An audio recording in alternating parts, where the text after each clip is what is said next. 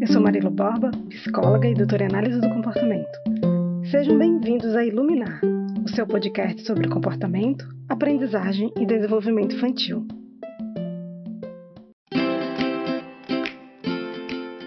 Faz um tempinho que a gente não se encontra, não é mesmo? E justamente sobre isso é que nós iremos conversar hoje. Sabe aquele sentimento de não estar dando conta? De de repente fazer mil coisas durante o dia, mas não fazer nada? De de repente não estar conseguindo ter tempo para as coisas que para você são prioridades, para você é importante? Nós estaremos conversando sobre isso e sobre estratégias e recursos para organizar melhor o tempo. E aí? Você tem brigado com o tempo ou tem feito dele seu aliado? Para conseguir manejo do nosso tempo, um dos primeiros passos é identificar quais são nossos valores, quais são as nossas missões e o nosso planejamento para conseguir isso. Oi? Sim, calma, não vá embora. Nós vamos falar sobre tempo, prometo. Mas para identificar se nós estamos passando nosso tempo ou gastando nosso tempo com coisas que realmente importam, a gente primeiro precisa identificar isso. Hoje, você saberia dizer quais são os seus valores? O que te faz feliz de verdade? Pensar sobre isso é essencial para que a gente possa refletir sobre como tem gerenciado nossa vida. Muitas vezes não é uma questão de falta de tempo, é uma questão de o que, que a gente passa fazendo durante esse tempo. Quantas vezes a gente não acaba perdendo tempo com coisas que não são importantes, que não estão dentro dos nossos valores, que não nos fazem feliz? Claro, todos nós teremos obrigações, teremos coisas que precisaremos fazer por algum motivo ou por outro. Mas como você gasta a maior parte do seu tempo e como você o distribui é uma pergunta importante. Está dentro dos seus valores? Por exemplo, alguma família pode dizer que seu valor é o tempo junto, é o tempo de qualidade, é o quanto os membros da família estão juntos. Durante uma semana, quanto desse tempo vocês passam de fato juntos? Durante o final de semana, estando às vezes na mesma casa, quanto do tempo vocês passam de fato juntos? Às vezes nós podemos ter os nossos valores em uma determinada forma, mas não estar vivendo de acordo com eles. Outro ponto importante é a gente parar para pensar sobre qual é a nossa missão.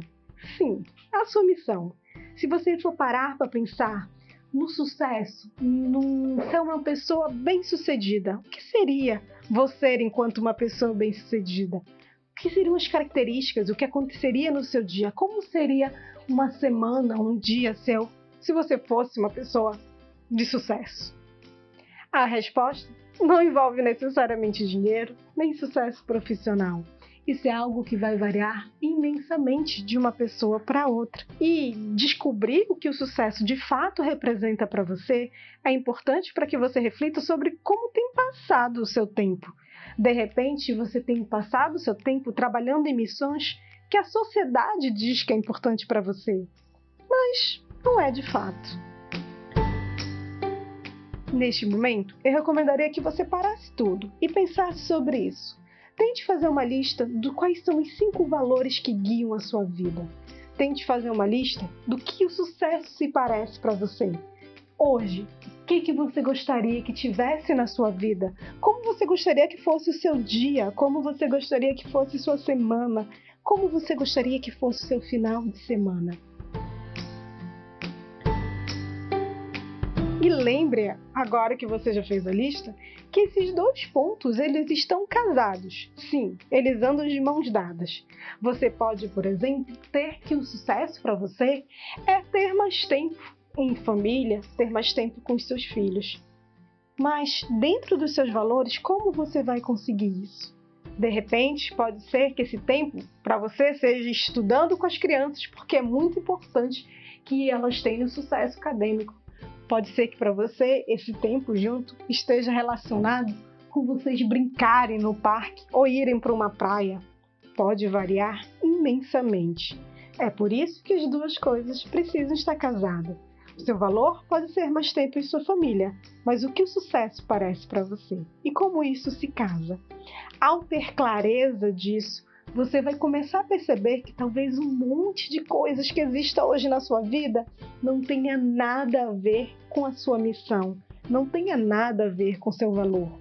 Quanto do seu tempo, de repente, você acaba gastando? Vai uma dica aí?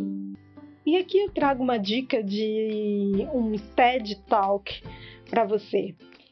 O TED Talk se chama Como Ganhar Controle sobre o Seu Tempo Livre, da Laura Vanderkam. Neste TED Talk, ela faz uma reflexão que eu acho incrível. Recomendo que vocês assistam todo o vídeo, mas eu vou ler um trechinho aqui para você do que ela diz. Uma semana tem 168 horas. 24 vezes 7 são 168 horas. Isso é muito tempo. Se você trabalhar em turno integral, são 40 horas nas semanas. Dorme 8 horas por dia, são 56 horas por semana. Isso deixa 72 horas para outras coisas. Isso é muito tempo.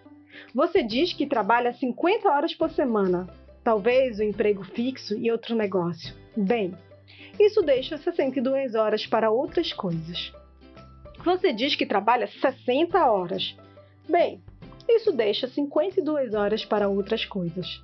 Você diz que trabalha mais 60 horas. Hum, tem certeza? Um estudo comparando a jornada semanal estimada com registro de tempo mostrou que pessoas que alegavam trabalhar mais de 75 horas por semana estavam erradas em umas 25 horas. Imagina em que sentido, não? Sim, você tem tempo. O quanto desse tempo você de repente passa fazendo missões que não são as missões que você tem como objetivo para sua vida, ou que não vão fazer parte dos, das etapas necessárias para isso. Quanto do tempo você passa dentro de valores que não necessariamente são os valores que guiariam sua vida e suas decisões? Essa é uma grande pergunta.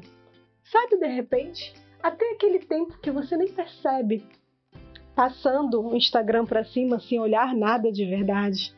Ou aquele tempo onde você coloca a televisão ligada e vai assistir algo que, na verdade, você nem gosta tanto assim. Isso tudo faz parte do tempo que a gente acaba gastando e que poderia, se a gente sabe quais são nossos valores e missão, acabar passando eles em algo que realmente vai fazer com que a gente se sinta feliz ao final do dia. Tire sua dúvida com a Iluminar. Nós recebemos uma pergunta pelo Instagram da Somos Iluminar.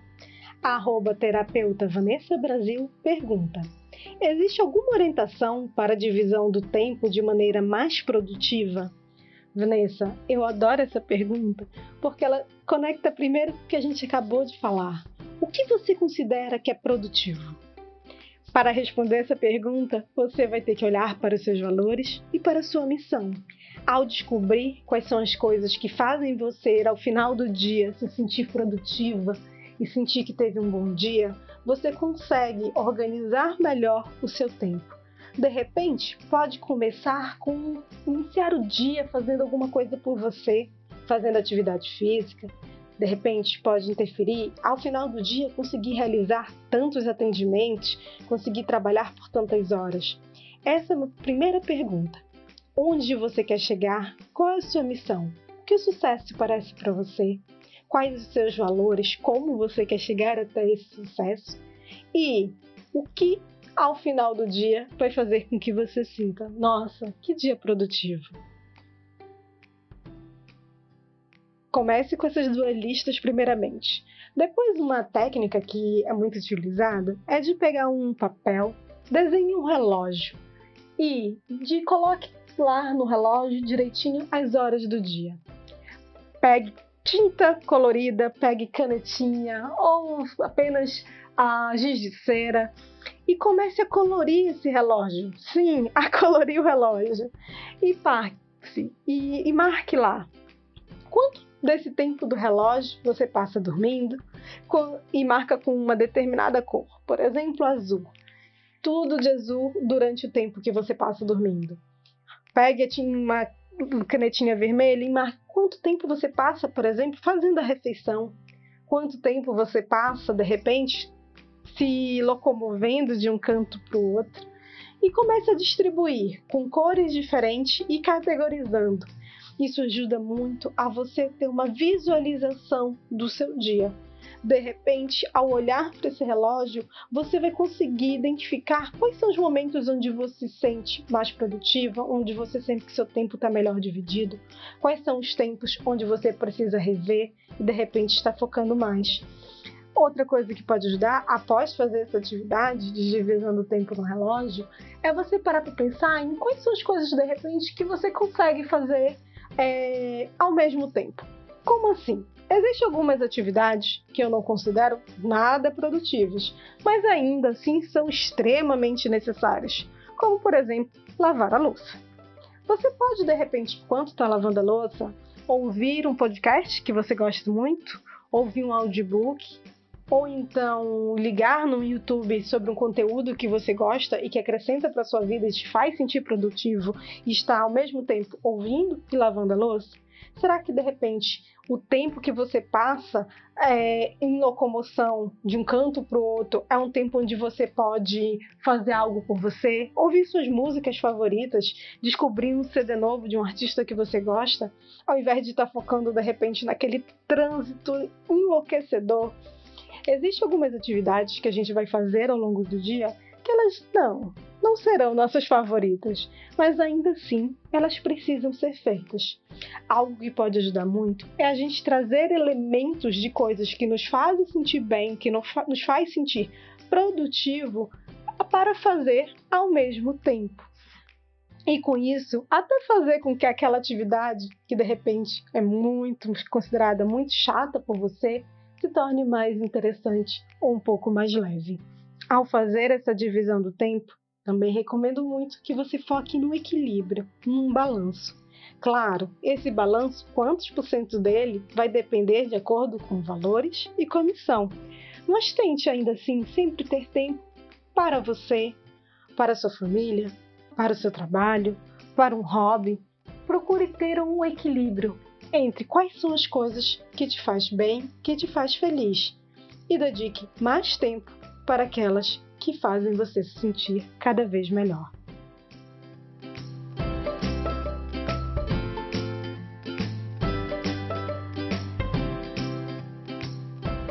No nosso próximo podcast, a gente vai conversar sobre como planejar melhor o nosso dia através do estabelecimento de prioridades e aprendendo a falar sim e a falar não.